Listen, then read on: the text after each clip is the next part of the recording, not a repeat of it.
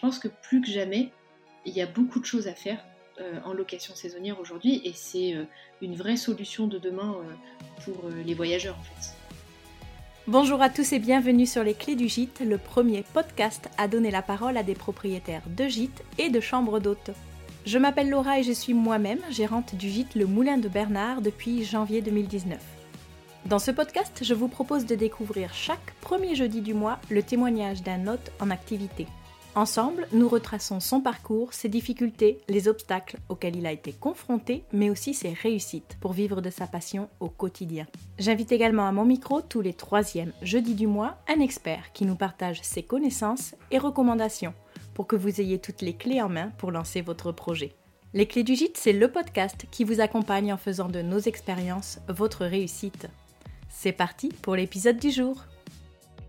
On ne peut améliorer ce que l'on ne mesure pas.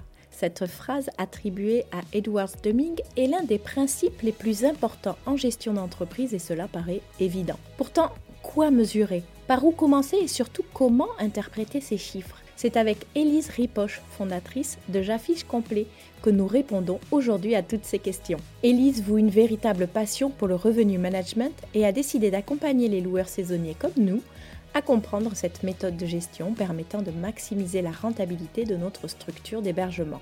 Avec Elise, nous avons parlé des indicateurs à connaître pour évaluer la santé de son activité, des outils essentiels à la gestion de son entreprise et du choix des canaux de distribution. Enfin, Elise nous rappelle l'importance d'adopter une approche professionnelle pour se démarquer, de rester curieux et de savoir tirer le positif de chaque situation. C'est un échange très agréable que je vous invite à écouter avec attention pour prendre bonne note de tous les conseils partagés par Élise Répoche, fondatrice de J'affiche complet. Bon, ok, rendez-vous sinon dans les notes de l'épisode pour retrouver tous les outils cités. Bonne écoute à tous Salut Elise, merci beaucoup d'avoir accepté mon invitation à participer au podcast Les Clés du Gîte. Je suis très heureuse que tu aies accepté euh, bah, de nous parler d'un J'affiche complet. Avant toute chose, est-ce que tu accepterais de te présenter, s'il te plaît? Bonjour Laura, eh écoute, euh, merci à toi. Je, suis ravie d'être avec toi et avec vous aujourd'hui. Merci beaucoup pour euh, cette invitation pour laquelle je suis très honorée. Bah, écoute, oui, pour me présenter, je m'appelle Elise Ripoche. Comme tu l'as dit, j'ai créé J'affiche complet il y a deux ans. J'ai fait le même métier voilà, euh, pendant euh, tout mon parcours professionnel et euh, j'ai mon âge, j'ai 35 ans cette année. Ouh, ça a un petit peu piqué. mais, mais voilà, je suis contente quand même d'avoir 35 ans. voilà, je suis originaire de l'ouest de la France, originaire de, de Cholet. Génial. Qu'est-ce que tu as fait comme études Alors, sur mon parcours, j'ai fait des études de commerce. Euh, à la base, euh, j'étais très intéressée par euh, le marketing. Je voulais vraiment évoluer dans des milieux d'entreprise classiques en marketing. Et puis, j'ai découvert pendant mes études un métier qui m'a beaucoup intéressée, qui s'appelle le revenu management, qui, est dit aussi aux États-Unis yield management, Y-I-E-L-D. Et je me suis dit, mais c'est un truc de fou ça, c'est comme dans les jeux vidéo. En fait, on augmente les prix, où on les baisse et puis on attend de voir si les résas tombent. je me suis dit, ça c'est vraiment pour moi. Euh, donc je me suis spécialisée dans, dans, ça. Et tu travaillais dans des hôtels du coup? Alors après ça, j'ai travaillé d'abord en affichage. J'ai fait mon premier poste, j'étais analyste junior en affichage extérieur. Je travaillais pour une société qui s'appelle CBS Outdoor. Euh, puis j'ai évolué en hôtellerie, où là j'étais en charge d'une place d'hôtel, donc je travaillais pour Louvre Hôtel, c'est une société euh, de plusieurs marques qu'on connaît, donc euh, Kyriat, Campanile, Première Classe. après ça, j'ai été recrutée par le concurrent de ma première entreprise, donc toujours de l'affichage extérieur, et là j'étais en charge de l'équipe de revenu management. Euh, et puis, la dernière entreprise pour qui j'ai travaillé dans ma vie de salarié, c'était le Club Med. Donc là, j'étais en charge d'une plus grosse équipe, j'étais en charge de l'équipe Europe-Afrique. Donc c'était une équipe de 15 personnes et on optimisait les 37 villages Europe-Afrique du Club Med. Donc c'était un portefeuille de 800 millions d'euros. Waouh Et comment est venue l'idée de créer J'affiche complet? Euh, La création de J'affiche complet, elle est venue du fait que je suis un peu tombée dans la marmite de l'immobilier quand on a acheté euh, notre résidence principale avec mon mari, qui était juste un appartement euh, en Ile-de-France, on a acheté l'appartement et en fait, euh, grâce à l'algorithme d'Amazon sur les bouquins là, qui, qui, propose des nouveaux bouquins, j'ai découvert un livre qui s'appelle Adieu patron. J'ai jamais dit ça à mon ex-patron, justement. si jamais elle écoute ce podcast, elle va découvrir ça. Et, et, en fait, c'est Romain Caillé, qui est un investisseur IMO, qui décrivait comment il a investi en immobilier, etc. et comment ça a changé sa vie. Et je me suis dit, mais l'immobilier, c'est génial c'est vraiment passionnant et je, j'ai commencé à rentrer dans des groupes d'investisseurs immobiliers, notamment sur Facebook, hein, qui sont accessibles à tout un chacun. Et je me suis rendu compte que mes collègues investisseurs immobiliers, ben, ils avaient les mêmes problèmes sur leur location saisonnière que nous, on résolvait toute la journée chez Club Med. Quoi. Ils se demandaient, mais est-ce que je dois augmenter ou baisser mon prix? Est-ce que je dois accepter une nuit ou est-ce que c'est complètement idiot de faire ça? Euh, Qu'est-ce que je dois mettre comme condition d'annulation? Voilà, toutes ces questions-là, en fait, euh, moi je me suis dit, mais c'est bizarre, pourquoi personne ne parle de revenu management? Parce que ça va vous aider. Alors j'ai commencé à en parler un peu et je me suis dit, mais il faut créer quelque chose pour communiquer ça à tous les loueurs saisonniers, communiquer ces méthodes qui sont pas hyper compliquées, mais en fait qui aident au quotidien euh, vraiment. quoi. D'accord. Et, mmh, et comment tu as, comment as démarré, comment as démarché ta clientèle au tout début? Au tout début, j'ai bah déjà, au début, j'ai été loueur saisonnier. Euh, je me suis dit, on venait d'acheter notre appart avec mon mari. On n'avait pas d'enfant à l'époque. Et je lui ai dit, euh, ah ben, euh, si tu veux, on va mettre. On avait trois chambres. Je lui ai dit, ben, on va mettre deux chambres sur Airbnb. Bon, là, je te laisse imaginer la tête qu'il a fait. Des étrangers chez moi ouais. bah, Pourtant, il a l'esprit ouvert et tout ça, tu vois, mais euh, il s'est dit mais attends mais c'est quoi euh, c'est quoi ce truc euh, il n'est pas du tout dans tout ça l'immobilier location saisonnière et tout ça. Je lui dis si si tu vas voir ça va être sympa. Et puis en plus à ce moment-là on se mariait donc ça nous aidait aussi à financer le mariage.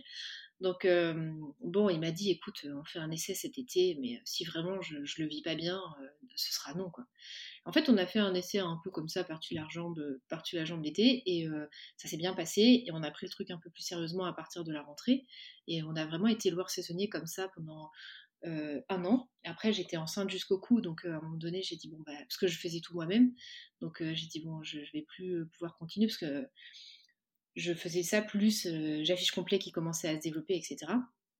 Donc ça, c'était la première étape pour répondre à ta question, pour trouver des prospects, c'est que j'étais déjà dans ce sujet-là moi-même. et la deuxième étape, c'est que du coup, j'ai commencé par créer un site, créer du contenu en ligne, juste pour partager en fait ce que je savais aux gens que ça pouvait aider. Et ça, ça a toujours été vraiment beaucoup dans notre ADN et je, je m'attelle à ce que ça reste aussi beaucoup dans notre ADN aujourd'hui, mais un peu comme ce que tu fais toi, c'est-à-dire que on partage beaucoup de contenu en ligne pour aider les gens, pour essayer de diffuser notre expertise et faire en sorte que rien que déjà avec ce qui est disponible en ligne euh, chez nous, on puisse déjà commencer à avoir euh, de l'aide et voir les effets. Euh, donc c'est comme ça qu'en fait les gens sont venus vers nous. Et le tout premier client, d'ailleurs il en a parlé dans une vidéo qu'on a publiée récemment, il s'appelle Emmanuel Guingamp, le tout premier client, je, n'avais aucun service à vendre, rien du tout, à part ben, je, diffusais euh, comme ça, j'écrivais des articles ou je diffusais des choses en ligne. Et il m'a dit, mais c'est génial en fait, ton truc, euh, enfin, commercialise-moi quelque chose. Et moi j'étais là, ah bon, euh, oui, alors attends, je sais pas. ça, si je fais ça, c'est trop cher ou pas C'est ça. J'étais vraiment, bon, bah oui, alors je vais créer quelque chose, je sais pas, tu veux un coaching? D'accord, bon, bah j'attends, je vais te faire un coaching. Je, je réfléchissais du coup au nombre d'heures et tout ça. Enfin, j'ai vraiment tout créé avec lui, quoi. Et, et par la suite, d'ailleurs, il m'a dit, bon, bah ok, tu m'as appris, tu m'as fait mon coaching, mais maintenant je voudrais que tu fasses à ma place pour ma société. Ah bon, bah au début, j'ai dit non. Et puis en fait, après, j'ai façonné un truc aussi euh, avec lui. Et puis bah, maintenant, c'est un service récurrent. Mmh et maintenant, vous êtes une plus grosse équipe. Et maintenant, on est une plus grosse équipe. J'ai la chance de travailler avec des gens brillants que j'aime vraiment euh, beaucoup. J'ai vu une interview d'Oussama Amar qui disait euh, il faut que vous travailliez qu'avec des gens que vous aimez vraiment. Ben, je crois que je suis vraiment heureuse de pouvoir dire ça. du coup, ben, on est. je, je, peux les présenter. Donc, avec Jules, qui est revenu manager dans l'équipe, euh, qui travaille avec nous sur un portefeuille d'une dizaine de conciergeries. Euh, on a Kelly qui est aussi euh, revenu manager, alors elle est en CDD avec nous jusqu'à décembre. par la suite, on va avoir Guillaume qui va nous rejoindre aussi en revenu manager. On a Edwina qui est l'assistante de l'équipe. et on a Claire qui est chef de projet, chef de projet aussi à temps partiel. Génial. Donc ça, en deux ans, ça a très vite évolué. C'est vrai qu'en deux ans, ça a été assez, assez rapide. Après, on voudrait toujours euh, pouvoir aider plus de gens. Euh, diffuser encore plus la, bonne, la bonne parole. Et... et justement, vous accompagnez plus, mmh, plus facilement ou plus majoritairement des porteurs de projets ou des, mmh, des, autres qui sont déjà installés et qui souhaiteraient bah, revaloriser ou, ou redynamiser leur activité? Les deux. On vient nous voir à, toutes les étapes du process. En fait, on vient nous voir soit en amont pour des gens qui hésitent entre différentes villes pour se lancer et qui veulent un peu savoir quel serait le potentiel. Parce que c'est sûr que quand on se lance, notamment quand on veut lancer un gîte, c'est vrai que on a, je pense que particulièrement sur un projet de gîte, on peut parfois partir avec d'excellentes intentions humaines choisir un cadre de vie, ce qui est primordial, ça j'en suis intimement persuadée, parce que pour bien travailler, il faut aussi que soi-même on se sente bien. Mais parfois, peut-être dans certains projets, on néglige le potentiel financier, économique, en location saisonnière de la localisation qu'on choisit. Et pourtant, c'est primordial parce que bah, c'est ça qui va faire la pérennité financière de, de ce qu'on fait, tu vois. Et du coup, c'est sur ça que nous on aide pour voir est-ce que la location saisonnière dans la ville choisie, elle a un bon potentiel, est-ce qu'il y a des risques, des opportunités à connaître, pour être bien armé avant de démarrer et avoir aussi euh, des estimations de potentiel financier pour pouvoir faire ces calculs sur des bases euh, concrètes, tu vois. D'accord. Et quelles sont les problématiques principales que, pour lesquelles on vous sollicite? Euh, Alors c'est assez varié. Donc soit c'est la personne qui est vraiment en amont de son projet et qui veut avoir une idée un peu du potentiel financier de son projet, donc vraiment sur la partie chiffre d'affaires pur, combien je peux espérer. Donc construction du prévisionnel, quoi. C'est ça, construction du prévisionnel, mais juste sur la partie chiffre d'affaires. D'accord. Euh, euh, arbitrage entre plusieurs villes, par exemple, ou, oui, euh, estimer le chiffre d'affaires potentiel. Ça, c'est en amont. Euh, au final, c'est une part un peu infime de notre activité parce que on nous sollicite quand même beaucoup plus pendant, pendant la suite, en fait, pendant la vie de, l'activité, pour deux raisons. Soit la personne, elle veut apprendre à faire correctement ses prix pour vraiment avoir un chiffre d'affaires le plus haut possible. Et donc pour ça, on a des formations. Soit la personne ne souhaite pas faire elle-même, soit parce que pour plein de, bonnes raisons, hein, on n'a pas le temps, on est fâché avec les chiffres, ou, vraiment c'est un sujet qui nous intéresse pas du tout et ça c'est normal. Et dans ces cas-là, euh, nous on prend en charge cette partie-là pour la personne, on la libère de ça. Euh, tout en lui donnant le maximum de visibilité euh, malgré tout au quotidien. Je trouve hyper intéressant quand on arrive à admettre qu'on n'est pas bon sur une certaine particularité de notre métier. Ça, on touche tellement à tout quand on a un gîte ou une chambre d'hôte que c'est aussi fort de, réussir à se faire aider et accompagner parce qu'on n'a pas envie de dédier du temps à telle ou telle tâche et que surtout on n'aura pas de valeur ajoutée dessus. Donc je trouve ça très chouette ce que tu dis et qu'il faut aussi savoir bah, déléguer si, on peut se le permettre et il n'y aura pas mieux placé qu'un expert pour prendre le relais sur ça. C'est vrai, vrai, déléguer en plus ça peut permettre, je te rejoins à 1000%, ça peut permettre aussi de se focaliser sur des choses qui nous apportent plus d'épanouissement aussi. Parce que je pense que malgré tout, et encore une fois, tu me corriges si je dis des bêtises, mais je pense que quand on s'oriente vers la création d'un gîte ou d'une maison d'hôte, c'est qu'on a vraiment, on aspire un bon équilibre aussi pro-perso. Et hum, ce qui est difficile, c'est que c'est pas toujours la réalité qu'on vit, notamment au début, dans un développement de projet, etc. Euh, comme dans tout projet entrepreneurial, bah, en fait, au début, euh, on voulait une bonne qualité de vie, on se retrouve à être noyé, en fait, à travailler comme un fou.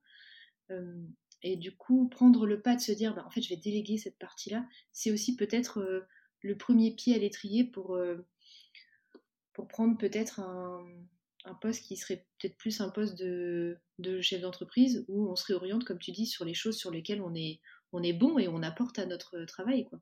Oui, ou garder l'opérationnel parce que c'est là qu'on a plus de plaisir et plus de maîtrise pour laisser le stratégique à quelqu'un d'autre. Mmh, tout à fait. Ouais, ouais, exactement. Quels sont les profils de tes clients?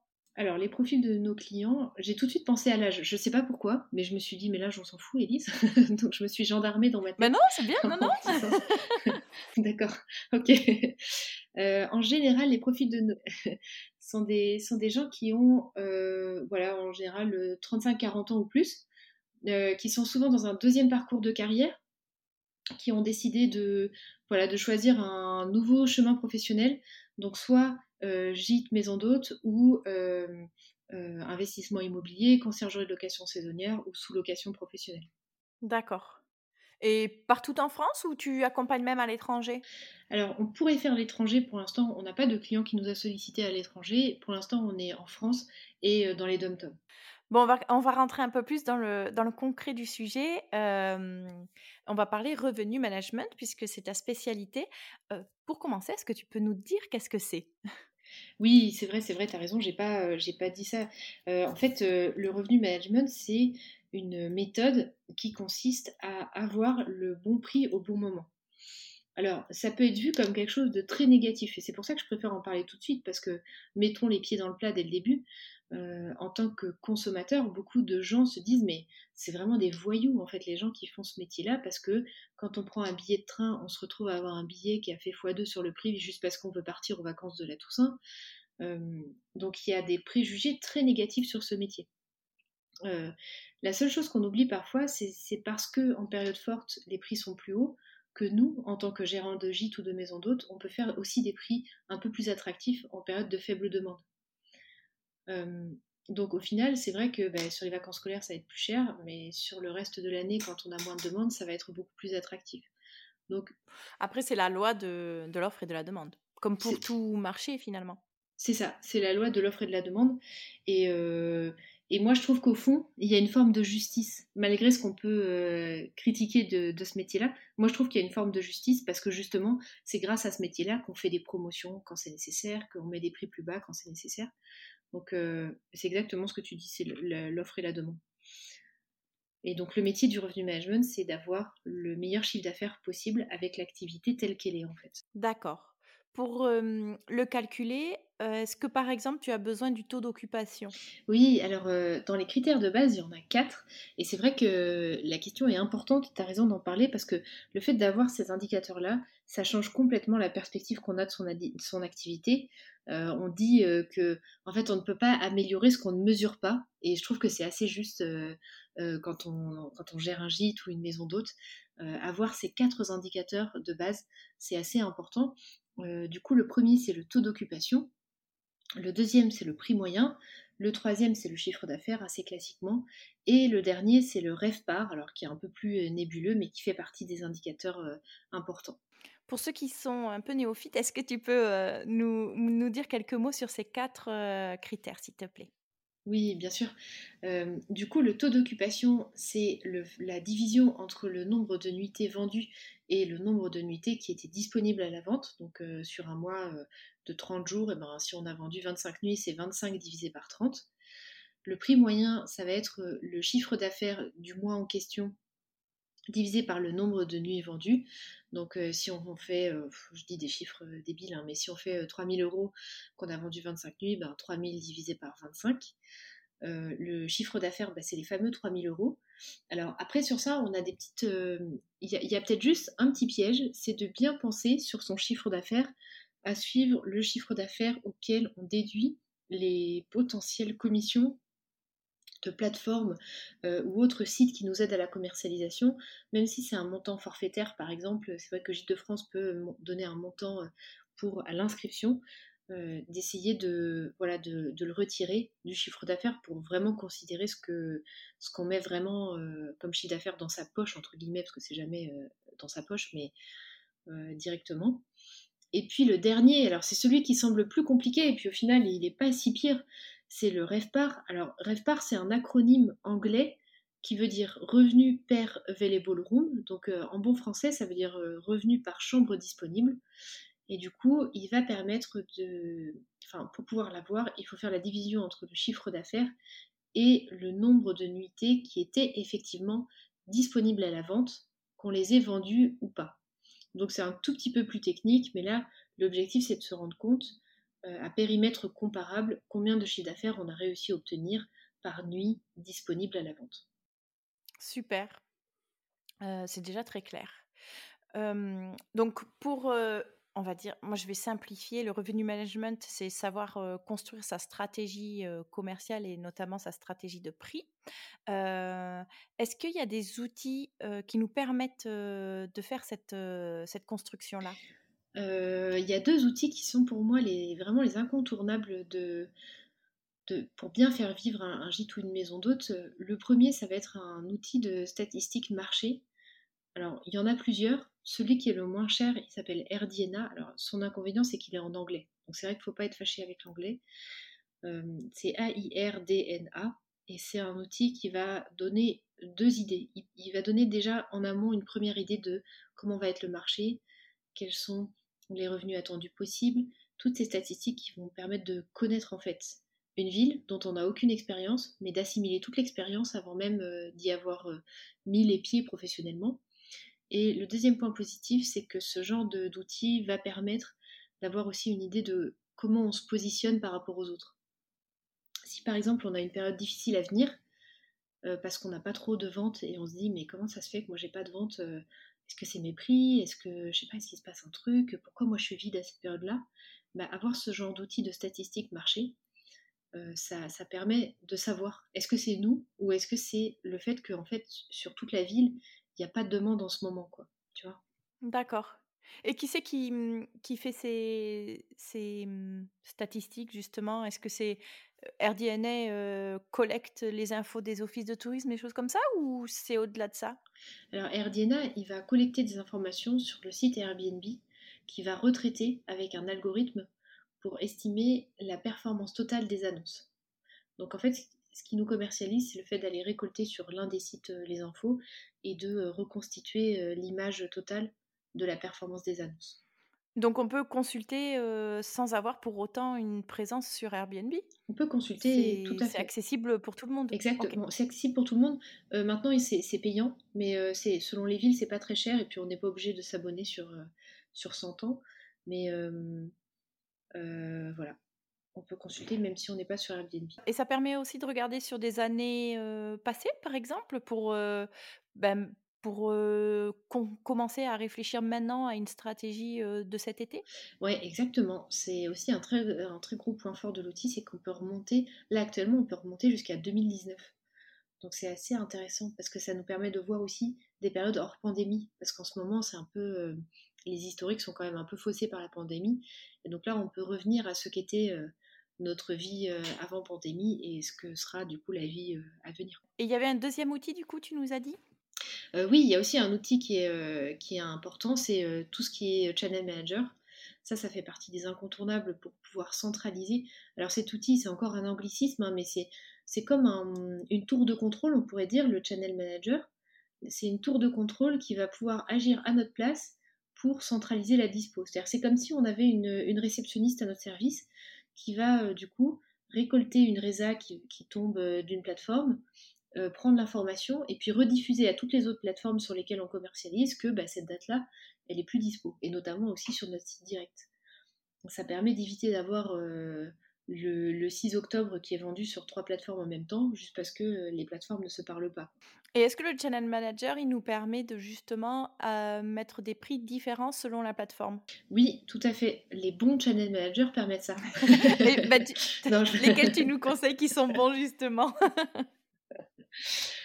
Euh, bah, C'est assez c'est assez délicat. C'est très personnel quand même. Hein. C'est vrai que il ben, faut chaque outil a son interface différente et il y a un côté très euh, ah mais je, je trouve pas le, le nom mais si c'est ergonomique ou pas quoi si on, on trouve facilement l'info qu'on recherche ou pas et on va avoir plus d'affinité sur un tableau de bord plutôt qu'un autre.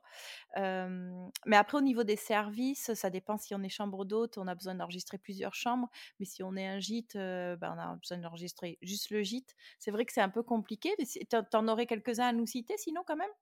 Oh ben, il y en a beaucoup. Alors, sur les... si on veut citer vraiment des exemples pour des personnes qui n'auraient vraiment jamais entendu parler de Channel Manager et qui se disent mais qui sont ces gens qui font ce genre de service? On peut en citer vraiment beaucoup. Alors, il y a dans les principaux, on va dire, il y a BEDS24, donc c'est B-E-D-S et puis après 24. Alors, c'est en anglais. Il y a donc BEDS24, ça va être le plus technique mais celui qui, c'est toujours un peu ça, c'est-à-dire celui qui est le plus technique, c'est aussi celui qui propose le plus de fonctionnalités.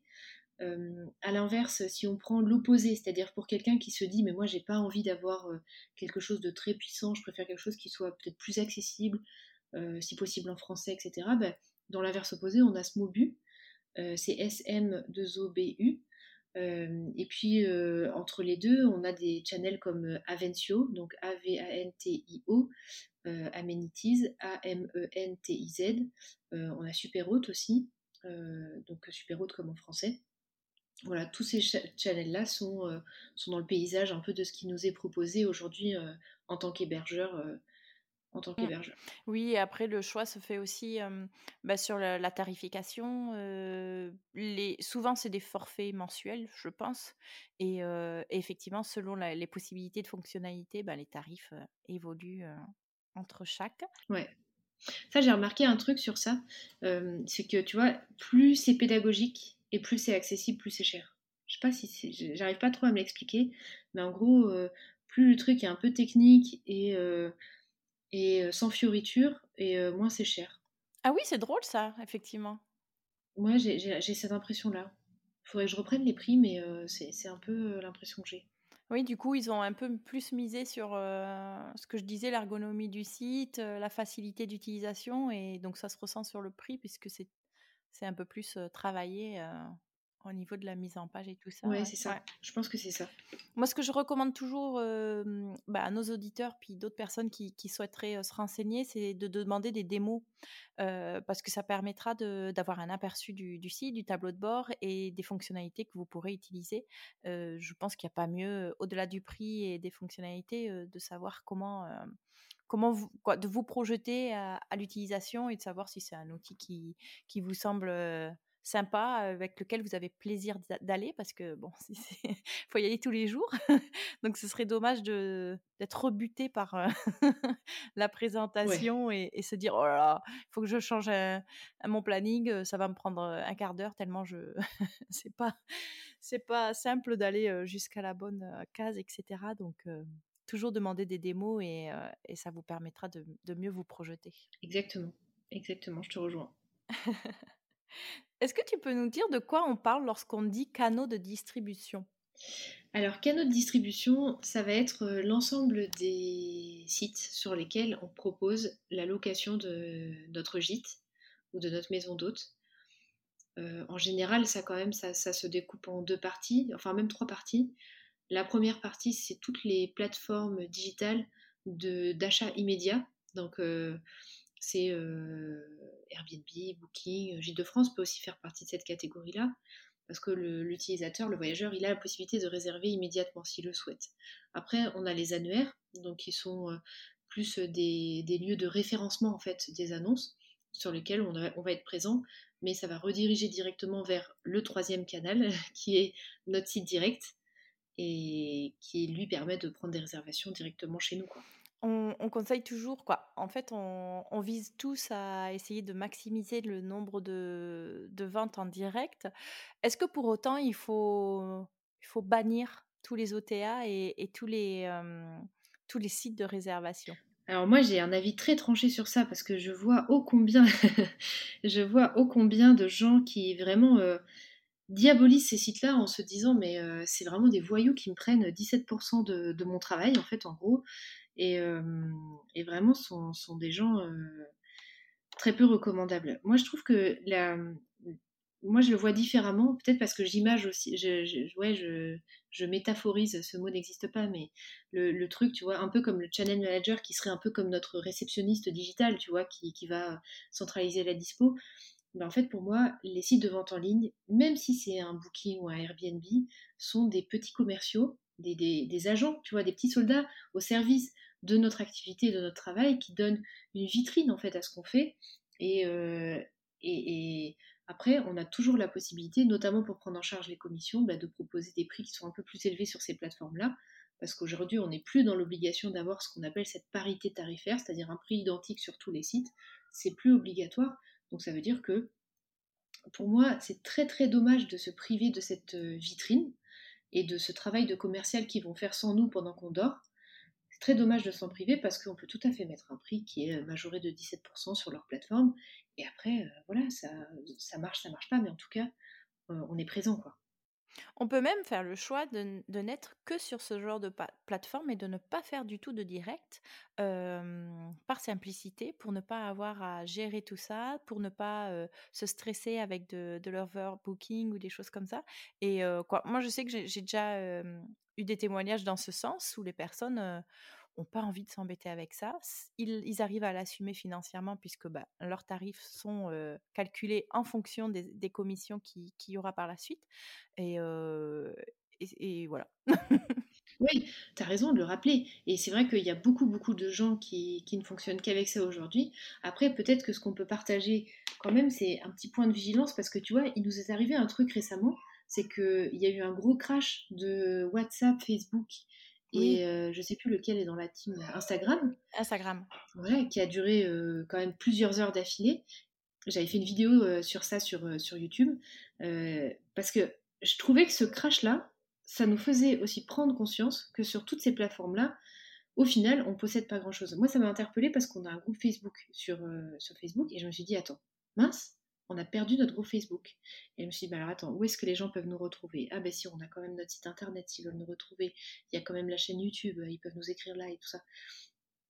Et du coup, c'était quand même un enseignement fort de se dire, ben, malgré tout, avoir quand même un site direct sur lequel les gens peuvent nous retrouver personnellement, euh, récolter les emails des gens avec leur consentement évidemment, mais euh, constituer du coup cette base de gens qui sont euh, motivés par ce qu'on fait ou qui sont déjà consommateurs de notre service, euh, ben, c'est quand même c'est notre fonds de commerce en fait. Tu vois, et, ça, ça va être une prise de conscience. Ah, je suis tout à fait d'accord avec toi et, et en fait, euh, effectivement, c'était quelque chose qui m'avait qui m'avait alerté parce que je suivais, bah, j'en suis toujours, bah, je suis des gros comptes sur Instagram et pour peu qu'ils se fassent pirater, ils perdent tout.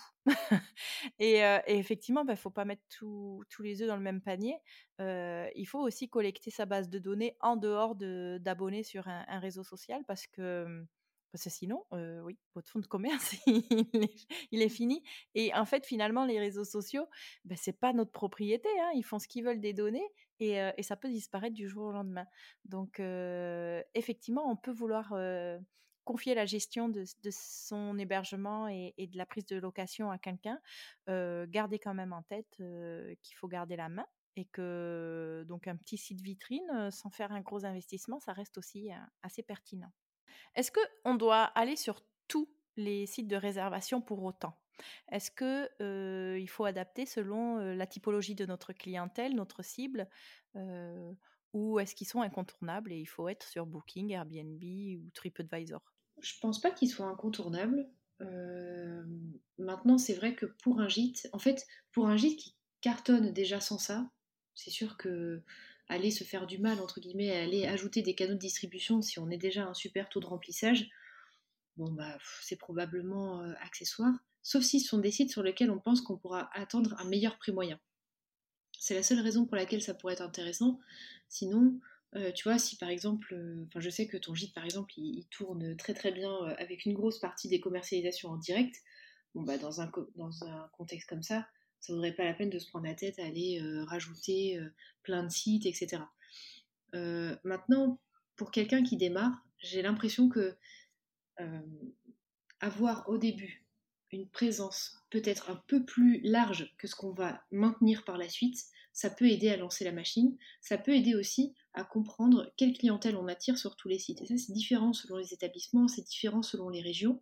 Et puis, ça aide aussi à faire son choix de chef d'entreprise par la suite, de se dire, bah voilà, je sais pas, j'ai accueilli des clients de tel site, bah c'est peut-être pas la clientèle que je souhaite avoir, donc j'arrêterai. Mais par contre, je me suis rendu compte que tiens, surprise, sur un site sur lequel j'avais des gros préjugés, mais en fait c'est que des gens hyper respectueux, et puis j'ai des meilleurs prix moyens, donc je vais y rester, tu vois. Oui, je, je conseille toujours d'essayer de, se faire un petit tableau qui permet de se souvenir, parce que on, a tellement de demandes et autres qu'on euh, c'est humain, on oublie. Mais euh, de se noter, euh, bah, telle réservation, elle, a été faite grâce à, ce canal ou en direct, etc. Et, comme ça, si on cumule au moins une année, bah, ça nous permet de voir les tendances, d'identifier les, les sites qui nous ont permis d'engendrer de, le maximum de locations et peut-être pour l'année suivante de se dire bah écoute celui-là c'est pas la peine bah, l'adhésion elle est un peu élevée finalement j'ai fait aucune résa ou ou à l'inverse bah dis donc finalement celui-ci il, a fait la, majeure partie de mon taux d'occupation et dans quel cas on peut ouvrir encore plus de disponibilité sur ce planning. est-ce, que, tu partages mon, point de vue? Ah ouais, ouais, tout à fait. Tout à fait. Et même, tu vois, cette idée de tenir un tableau à jour, bah, si on a un channel manager, ce sont des extractions qu'on peut faire du channel manager. Donc ça, ça, ça permet, tu vois, de, sortir du channel manager bah, combien de résages j'ai fait par site de vente, etc. Mais si on n'en a pas, euh, si on n'a pas de challenge, c'est intéressant de tenir ce tableau sur cet indicateur-là, mais aussi sur les quelques, tu vois, notamment les quelques indicateurs dont on vient de parler, taux d'occupation, prix moyen et tout ça, ne serait-ce que mois par mois, pour pouvoir se faire un petit bilan du mois à la fin. C'est euh, primordial de garder une trace de tout ça, euh, je suis vraiment d'accord avec toi. Et comment on peut identifier du coup ceux qui nous conviennent le mieux? Donc bon, là on vient de donner un exemple avec ce tableau, mais si on veut pas attendre d'avoir X mois ou un an de, recul, est-ce qu'il y a des petits tips à, connaître pour bien identifier celui qui sera le plus pertinent pour notre cible? Je pense que le premier tip ce serait de se dire est-ce que c'est le type de clientèle que je souhaite accueillir? Donc tu vois, est-ce que c'est une clientèle respectueuse des lieux? Est-ce que j'ai eu un problème des trucs bateaux, mais est-ce que j'ai eu un problème de fête?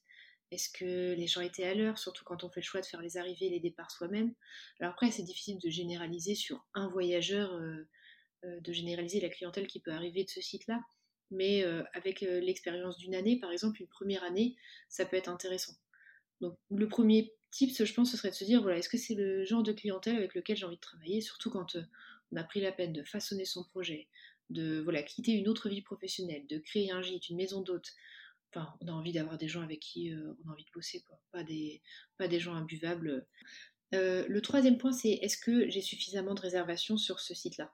Parce qu'on peut avoir euh, des, réservations de clients qui ont été plutôt respectueux, mais en fait, si ça nous a apporté deux résas dans l'année, ça vaut pas la dépense d'énergie de maintenir le site à jour, de maintenir l'annonce, répondre aux questions des voyageurs, si au final ça nous apporte quasiment pas d'activité, donc euh, je dirais les volumétries. Et puis à un moment donné, ça peut être intéressant de faire des tests d'écart tarifaires aussi. Si on voit qu'on a un site internet sur lequel ça fonctionne bien, essayer d'augmenter un peu les prix, euh, donc euh, correctement, hein. c'est-à-dire pas, pas faire pas tartiner plus 15 euros sur tout le calendrier comme ça brutalement, le faire sur les périodes où il y a de la demande, etc. Mais en tout cas, faire des essais tarifaires pour voir si euh, c'est une clientèle qui continue à vous suivre malgré euh, les légères hausses tarifaires que vous avez faites. Et même, j'irai plus loin, euh, sur les sites sur lesquels vous voyez qu'il y a une vraie traction, on peut dire, c'est-à-dire que vraiment il y a du répondant sur les périodes de faible demande, essayez de voir si en baissant un peu les prix, pareil, vous générez plus de volume. Et ça, c'est des bons enseignements aussi pour se dire, ben, en fait, en gros, quel site est le meilleur outil de travail pour moi Et après, le dernier, le dernier tips aussi, je pense, c'est de se dire ne jamais renoncer à son site direct pour les raisons qu'on a évoquées tout à l'heure. Mais par contre, se dire dans quelle mesure est-ce que je suis capable d'investir dessus? C'est vrai qu'un site direct qui fonctionne, c'est aussi un site direct euh, ben, euh, sur lequel on a un petit peu investi du temps. Donc ça veut dire s'inscrire sur des annuaires ou s'inscrire même sur le bon coin, des choses comme ça pour référer vers le site direct. Ça, c'est des bonnes pratiques. Euh, aussi, mettre du contenu sur son site pour qu'on puisse remonter dans les résultats Google. Toutes ces choses-là, c'est des choses qui sont importantes, mais ce serait vraiment trop dommage de se dire un jour, j'abandonne mon site direct. Il vaut mieux se dire, bah, je le laisse là, j'investirai du temps plus tard, mais je le laisse là pour l'instant. Tout à fait. Est-ce que tu penses qu'il y a encore de la place pour s'implanter en France euh, ou que le marché est saturé? Ah, j'adore cette question. Euh, euh, je pense que vraiment plus que jamais, on a besoin de gens qui accueillent dans des cadres j'allais dire euh, sécuritaire, mais c'est un peu ça quoi. C'est-à-dire que avec la pandémie, on s'est rendu compte que en termes de, il y a plein de choses qu'on faisait avant qui étaient complètement dégueulasses. Je parle d'hygiène, hein, parce que c'est fou, mais on s'est rendu compte avec la pandémie que c'est vrai qu'on toussait tous dans sa main, mais mon Dieu, c'était c'était dégueulasse en fait de tousser dans sa main. Faut tousser dans son coude, tu vois. c'est des choses comme ça, et en fait, ça a complètement transformé notre façon de percevoir euh, tout ça. Et aujourd'hui, le fait que les, voyageurs se détournent aussi beaucoup plus facilement du monde hôtelier, c'est pas anodin. C'est qu'en fait, on a compris qu'on n'a plus envie non plus d'être dans un lieu de, brassage euh, des gens. On n'a pas envie d'être dans un lobby avec des gens qui nous toussent dessus euh, dans leurs mains là. Euh, donc aujourd'hui, la location saisonnière, le fait de pouvoir louer un hébergement individuel, même si évidemment on sait bien qu'on n'est pas le seul à, à dormir dans ce logement-là, mais c'est quelque chose qui est beaucoup plus à taille humaine, qui va parler aux gens, qui va rassurer les gens. Et, c'est ça qui a fait que là, pendant la pandémie, la location saisonnière s'est beaucoup mieux portée que le monde hôtelier en réalité. Parce que c'est ce que souhaitent les gens maintenant. Donc je pense que plus que jamais, il y a beaucoup de choses à faire euh, en location saisonnière aujourd'hui et c'est euh, une vraie solution de demain euh, pour les voyageurs en mmh. fait. Je partage tout à fait ton point de vue et justement, moi je, constate que depuis ces dernières années, il y a une vraie professionnalisation de l'activité. Là, quoi, en tout cas pour moi, c'est flagrant avec la communauté des clés du gîte. Est-ce que tu penses que c'est une tendance qui va se renforcer dans l'avenir? Oui, ça c'est vrai, c'est une grosse tendance aussi. je suis d'accord avec. Enfin, je sais pas si c'est ta posture, mais si tu poses la question, je me dis peut-être que oui. oui, oui, tout à fait. je, pense que oui. Et c'est vrai qu'au final, c'est quand même un paramètre à prendre en compte. Peut-être qu'il y a 20 ans, il y a 30 ans, on pouvait se lancer sans... Euh, tu vois, peut-être qu'avant, on pouvait se lancer sans écouter les clés du gîte, par exemple. Euh, aujourd'hui, ça fait partie des incontournables de voilà de s'inspirer des professionnels du métier, euh, voilà d'écouter des podcasts comme le tien qui diffusent en fait du contenu pour avoir une démarche professionnelle. C'est vrai que ce serait peut-être le petit point négatif et encore je trouve pas que ce soit négatif c'est juste que il faut prendre en compte le fait que quand on, se lance dans ce genre d'activité que ce soit un gîte ou une maison d'hôte euh, on devient mécaniquement un professionnel du monde du tourisme et hum, les plateformes les grosses plateformes comme Booking Airbnb elles ont euh, elles ont produit un énorme brassage de l'offre, c'est-à-dire que vraiment ça devient accessible à tout le monde tout le temps. Et donc nos voyageurs sont aussi plus éduqués à ce qu'ils peuvent trouver, euh, à ce qu'ils aiment trouver. Et donc, euh, avoir tout de suite une démarche extrêmement professionnelle, euh, ben, c'est aussi la garantie d'un succès euh, quasi immédiat en fait de, l'activité qu'on lance. Quoi. C'est précieux. Et, je trouve que c'est un super conseil pour les porteurs de projets. Est-ce que tu pourrais nous en donner deux autres justement? Donc pour les porteurs de projets, donc c'est des gens qui se, qui se lancent là, qui sont actuellement en train de réfléchir à leur reconversion Exactement. Ou, à leur conversion tout court d'ailleurs. ok. Euh, du coup, alors, euh, avoir une démarche professionnelle, ça c'est vrai que c'est important, mais on en a déjà parlé. Euh, la deuxième chose, je pense, c'est d'avoir cette logique de se former tout le temps. Ça, c'est un, conseil qui est aussi pour tous les entrepreneurs que moi-même j'essaie de mettre en place et d'être le plus affûté possible sur ça. Mais on est dans un domaine qui bouge beaucoup, c'est vrai. Alors, le point négatif, c'est qu'on pourrait se dire, mon Dieu, c'est de l'instabilité. Non, pas vraiment, mais c'est vrai qu'il faut quand même rester au fait de ce qui se passe. Il faut rester au fait des tendances de notre activité. Je pense à ça aussi pour mon métier, qui est le revenu management, parce que des décisions politiques peuvent avoir de l'impact politiques, économiques, des situations économiques peuvent avoir de l'impact sur la gestion qu'on doit avoir de notre gîte ou de notre maison d'hôte. L'exemple le plus facile à, produire, c'est euh, pour la pandémie. C'est-à-dire que pendant la période de pandémie, s'il y avait un confinement, clac, il fallait tout euh, réajuster et modifier pour euh, se remettre dans la bonne stratégie pour la nouvelle situation. Euh, maintenant, il y a des exemples peut-être un peu moins gros qu'une pandémie, parce qu'on espère qu'on ne va pas en avoir euh, tous les cinq ans non plus.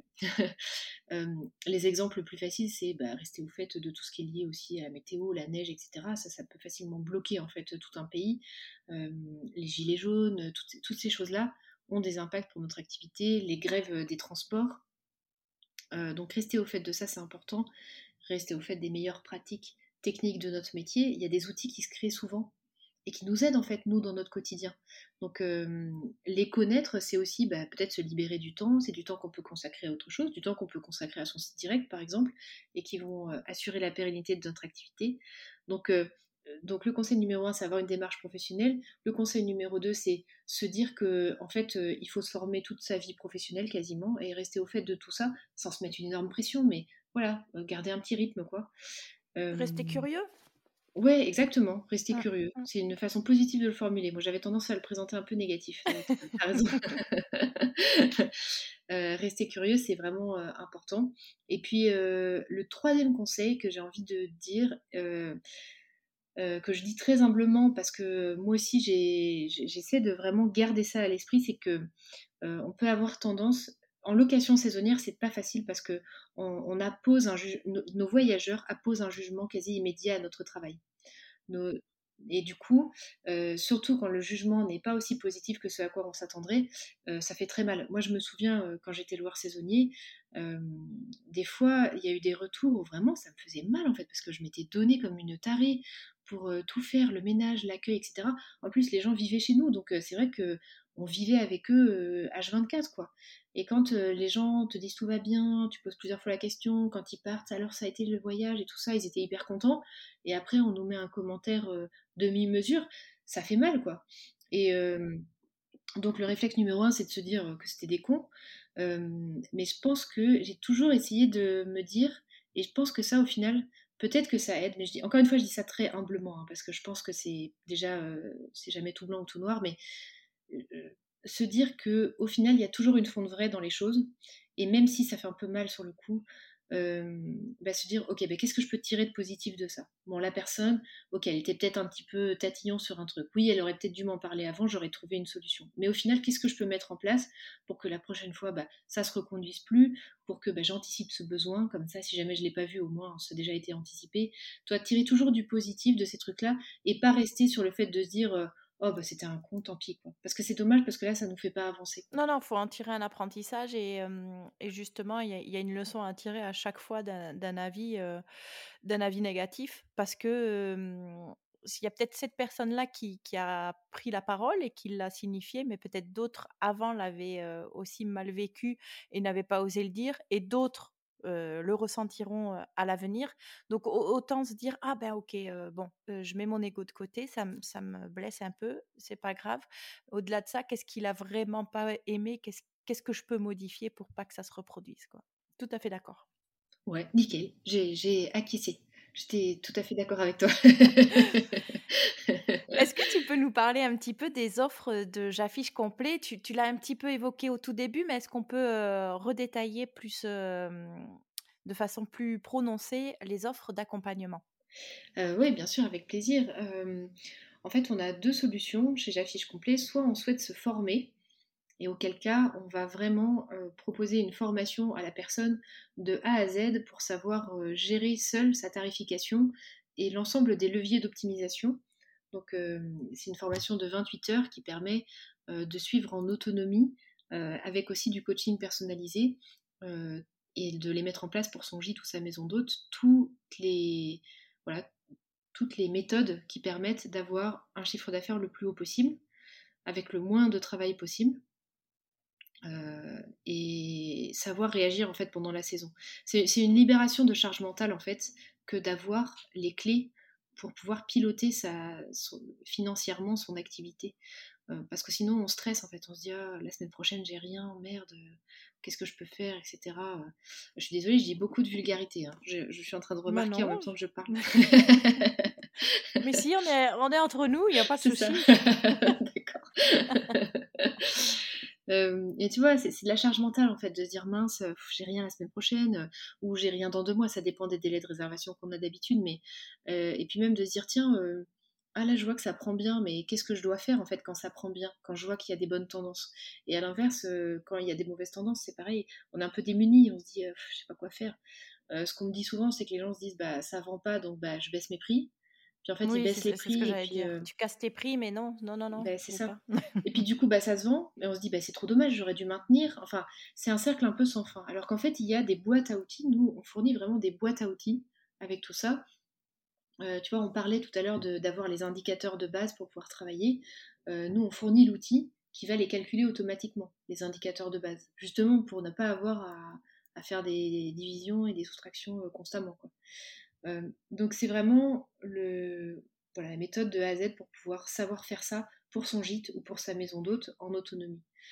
Si on n'a pas envie de le faire soi-même, comme je disais tout à l'heure, on peut aussi nous le déléguer, et ça c'est un autre service qu'on propose, c'est qu'on va le prendre en charge pour la personne de façon à ce qu'elle qu'elle ait un, soutien expert et que, bah, nous on, on, fasse tout pour elle. Quoi.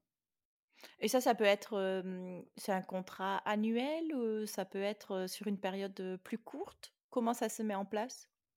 Alors ce contrat-là, il est sans engagement parce que nos clients, ils restent avec nous parce qu'ils sont contents de ce qu'on fait. Aujourd'hui, on travaille pour 25 clients et il n'y en a aucun qui nous a quittés. C'est vrai que je suis assez fière de le dire. et la seule chose à savoir, c'est qu'en fait, nous, on fait un audit initial. On fait un audit initial quand on commence à travailler avec quelqu'un. On audite la ville, on audite l'historique du bien pour proposer vraiment une, stratégie sur un an à mettre en place. Et cet audit, il n'est pas facturé parce qu'on voit long terme avec nos clients. On veut travailler sur du long terme ensemble. donc, il n'est pas facturé, il est offert. La seule chose, c'est que si on doit nous quitter moins de six mois avant d'avoir démarré, enfin après avoir démarré ensemble, bah là, on facture l'audit. Mais c'est tout. On peut nous quitter quand on veut sinon. Génial. Tu l'as dit plus tôt, tu as aussi beaucoup de plaisir à transmettre et c'est ce qui t'a donner l'envie de créer J'affiche complet, de transmettre tes connaissances. et il y a donc une chaîne YouTube J'affiche complet où tu reçois régulièrement des invités. Et est-ce que tu peux nous dire quelques mots sur cette chaîne YouTube, s'il te plaît? Oui, J'affiche complet, c'est une chaîne YouTube sur laquelle on retrouve plusieurs types de contenus. Alors soit on va retrouver des vidéos en live que je fais deux fois par semaine, donc le mardi et le jeudi à midi. j'aime bien, vraiment j'aime bien les lives parce que du coup on est ensemble, j'ai la chance d'avoir vraiment des, gens qui, prennent le temps de me rejoindre et je me sens toujours très honorée quand on est ensemble comme ça. J'essaie de répondre aux questions, enfin j'essaie de répondre, je, réponds aux, questions et, donc il y a un sujet qui est différent à chaque fois. Donc ça c'est le mardi et le jeudi à midi. Et puis le week-end je publie une ou deux vidéos, donc soit des interviews de des interviews de parcours inspirants comme le tien. Donc, j'ai la chance d'être interviewée sur, sur la chaîne YouTube. voilà, donc des, partenaires ou des clients qui travaillent avec nous, qui racontent un peu voilà, leur vécu, ce qui se passe pour eux, etc. ou des, interventions aussi de personnes de l'équipe. Donc ça c'est tout nouveau. On a eu la première vidéo de, de Claire sur les photos et puis, on va continuer à en publier des vidéos comme ça de, personnes de l'équipe euh, J'affiche complète. C'est super. Je vous invite tous à aller euh, regarder tout ça. Est-ce qu'il y a des projets de développement euh, de l'entreprise? Dans les projets de développement de l'entreprise, ben, peut-être que, qu'on, dépasse les frontières. Ce serait bien, notamment, s'étendre sur la francophonie. ça, ce serait vraiment un projet, un projet important pour moi parce que je pense que les enjeux sont là aussi, qu'on habite au Québec, en Belgique. Il y a déjà des personnes qui nous sollicitent euh, depuis la Belgique, euh, Luxembourg, Suisse, tout ça, c'est la même chose. Même euh, voilà, tous les pays francophones en Afrique. Donc voilà, ça, ce serait dans les, dans les projets. Chez J'affiche complet. Eh ben, on le souhaite déjà. ça serait super. Est-ce que, mmh, donc il me semble que les suivis se font à distance, hein, vous n'avez pas besoin de venir sur place ou de rencontrer, même si je suis sûre que vous adoriez, mais vous n'avez pas besoin de rencontrer les gérants des gîtes et des chambres d'hôtes que vous accompagnez. Est-ce qu'en dehors de ça, il y a des, il y a des prérequis un ordi, une connexion Internet, ça suffit? Oui, un ordi, une connexion Internet, ça suffit pour, euh, pour les deux d'ailleurs, qu'on souhaite se former ou qu'on souhaite euh, euh, la prestation de service. Je réfléchis si j'oublie quelque chose, mais non, globalement c'est ça, un ordi, une connexion internet, sa bonne humeur, son envie d'apprendre des choses, et puis voilà, banco quoi, on part ensemble. Hein. ça on a toujours dans la communauté, la bonne humeur. j'ai aucun doute, j'ai aucun doute.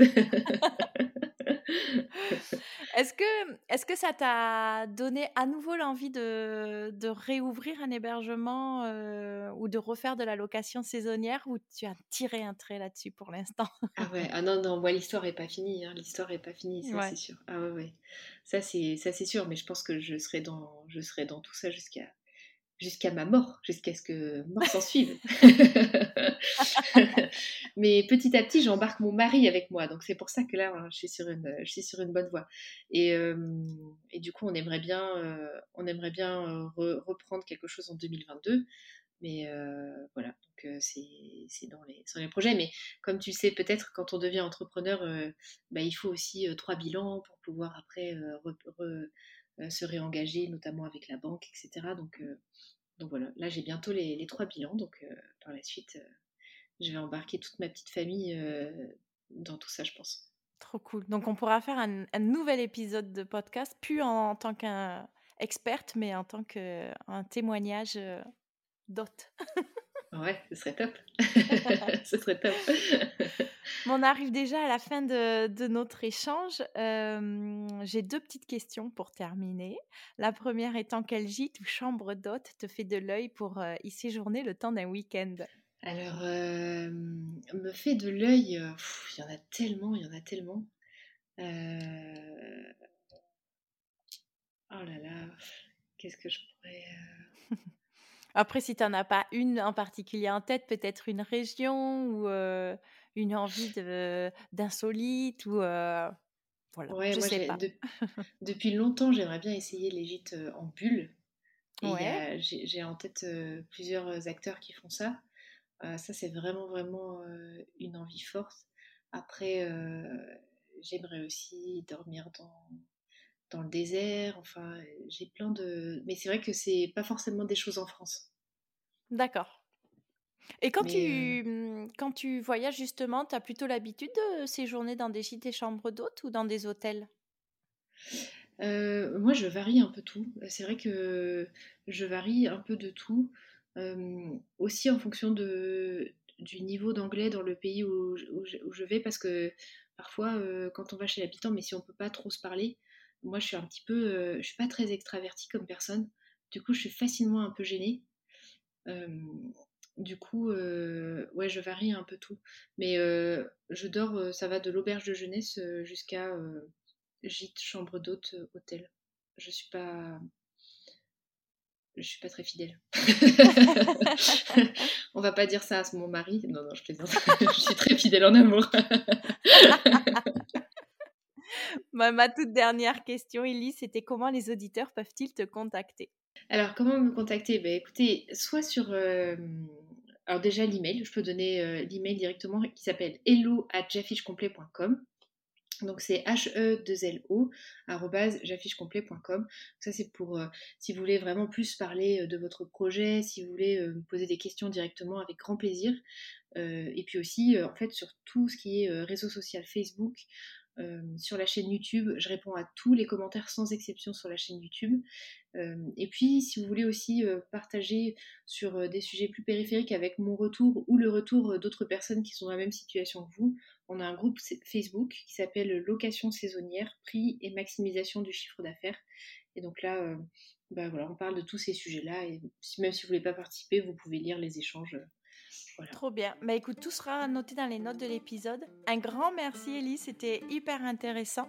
J'ai plein d'idées pour d'autres euh, échanges euh, plus précis sur certains points, si tu veux bien. Avec plaisir.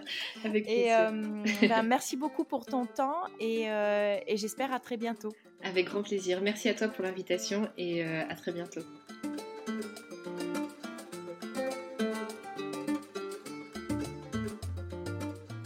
Les clés du gîte, c'est terminé pour aujourd'hui, mais je vous donne rendez-vous sur Instagram pour retrouver les coulisses du podcast. Si l'épisode vous a plu, je serai très heureuse de vous voir en story en train de l'écouter ou de le conseiller autour de vous. On a tous un ami, une collègue ou un cousin qui s'interroge sur l'univers merveilleux des gîtes et chambres d'hôtes, non? Dans notre métier, les avis clients sont essentiels à notre développement et pour le podcast, c'est pareil. Aussi, je vous serai très reconnaissante de me laisser 5 étoiles et un avis sur Apple Podcast pour faire connaître l'initiative au plus grand nombre. A très vite pour un nouvel épisode des Clés du Gîte.